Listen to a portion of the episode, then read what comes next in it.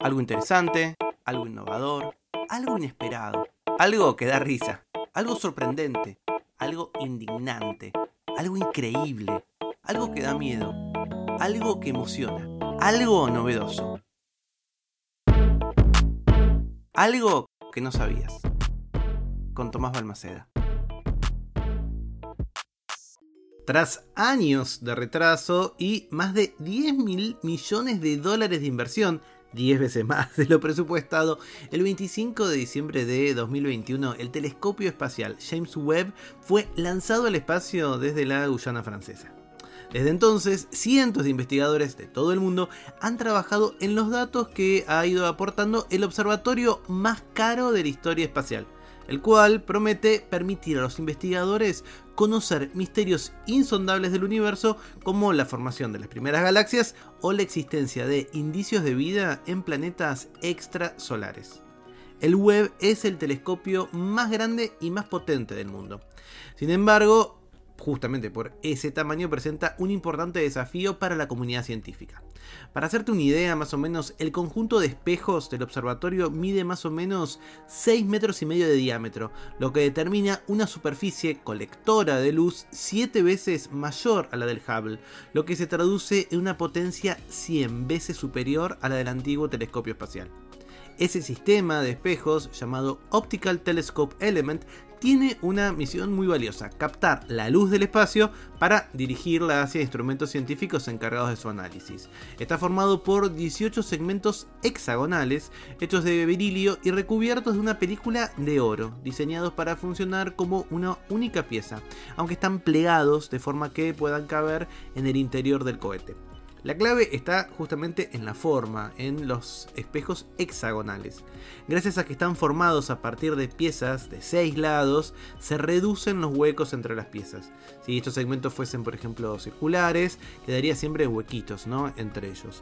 La simetría permite maximizar las prestaciones ópticas del telescopio. Por otro lado, la forma hexagonal consigue asimilarse a la de un círculo, se acerca bastante, lo que permite enfocar la luz en un punto compacto. Un espejo, no sé, ovalado, por ejemplo, daría imágenes alargadas. Uno cuadrado solamente se centraría justamente, para la redundancia, en el centro. Bueno, seguro que todo esto, estoy seguro, porque confío mucho en mi audiencia, seguro que habías oído hablar de todo esto, pero esto es algo que no sabías. Las primeras galaxias son muy distintas a las que conocemos ahora. Porque con toda esta inversión y toda esta tecnología, Webb nos está regalando imágenes e información increíble. De acuerdo con eh, Bill Nelson, que es el administrador de la NASA, dice, la humanidad es testigo hoy de una nueva e innovadora visión del cosmos. Estas imágenes, que incluyen la vista infrarroja más profunda de nuestro universo que jamás se haya tomado, nos muestran que el web nos ayudará a descubrir las respuestas a preguntas que ni siquiera nos habíamos planteado. Preguntas que nos ayudarán a comprender mejor nuestro universo y el lugar de la humanidad en él. El telescopio, como te conté, puede recoger 10 veces más luz que el Hubble, que igual sigue en servicio, pues es mucho más sensible a longitudes de ondas más largas y rojas del espectro infrarrojo, lo que permite a los eh, científicos seguir accediendo a nueva información. El web empezó a darnos ya muchas alegrías. En este caso es el descubrimiento de una de las galaxias más pequeñas que se formó 500 millones de años después del Big Bang y con una capacidad de generar estrellas. La revista Science publicó el hallazgo realizado por un equipo internacional con participación del Instituto de Astrofísica Español de Canarias y la Universidad del País Vasco, coordinado por la Universidad de Minnesota. Las observaciones de Webb permitieron al equipo adentrarse hasta más allá de 13 mil millones de años en el pasado para encontrar esta galaxia única y minúscula, con un volumen que equivale aproximadamente a una millonésima parte de la Vía Láctea.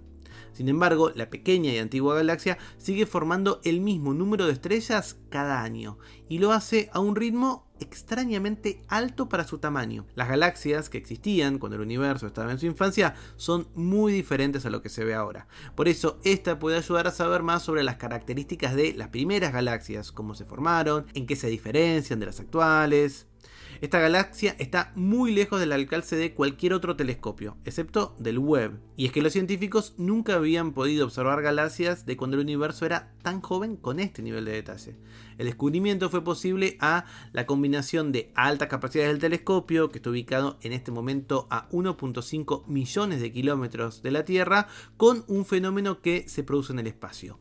La masa, la de una galaxia, la de un cúmulo de galaxias, es capaz de curvar y ampliar la luz, lo que se conoce como lento gravitacional. La lente, formada por un cúmulo de galaxias, hizo que la pequeña galaxia pareciera 20 veces más brillante de lo que sería si el cúmulo no estuviera magnificando su luz.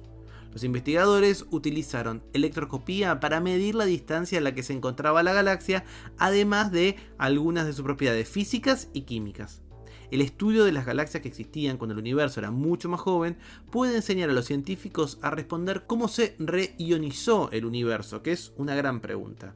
En su inicio, el universo pasó por un periodo de reionización, en el que circulaban electrones libres, pero no se sabe qué fuentes de energía provocaron ese proceso. Porque esto es algo que no sabías. Las primeras galaxias son muy distintas a lo que conocemos ahora. Para hacer este episodio estuve leyendo un montón de notas sobre justamente esta noticia, este paper de Science que em, es de esta semana cuando estoy grabando, justamente acerca de eh, las imágenes del telescopio James Webb y una nota de eh, un sitio español, las nuevas imágenes del telescopio James Webb muestran un universo inédito de Héctor Rodríguez. Si sabes algo que el resto de los mortales no conocemos, me lo podés contar en hola.tomasbalmaceda.com. Algo que no sabías es una producción de Blick Studios. Idea y realización, Tomás Balmaceda. Edición y tratamiento del sonido, Andrea Kukier. Música original, Vlad Gluschenko. Nos vemos mañana con algo que no sabías.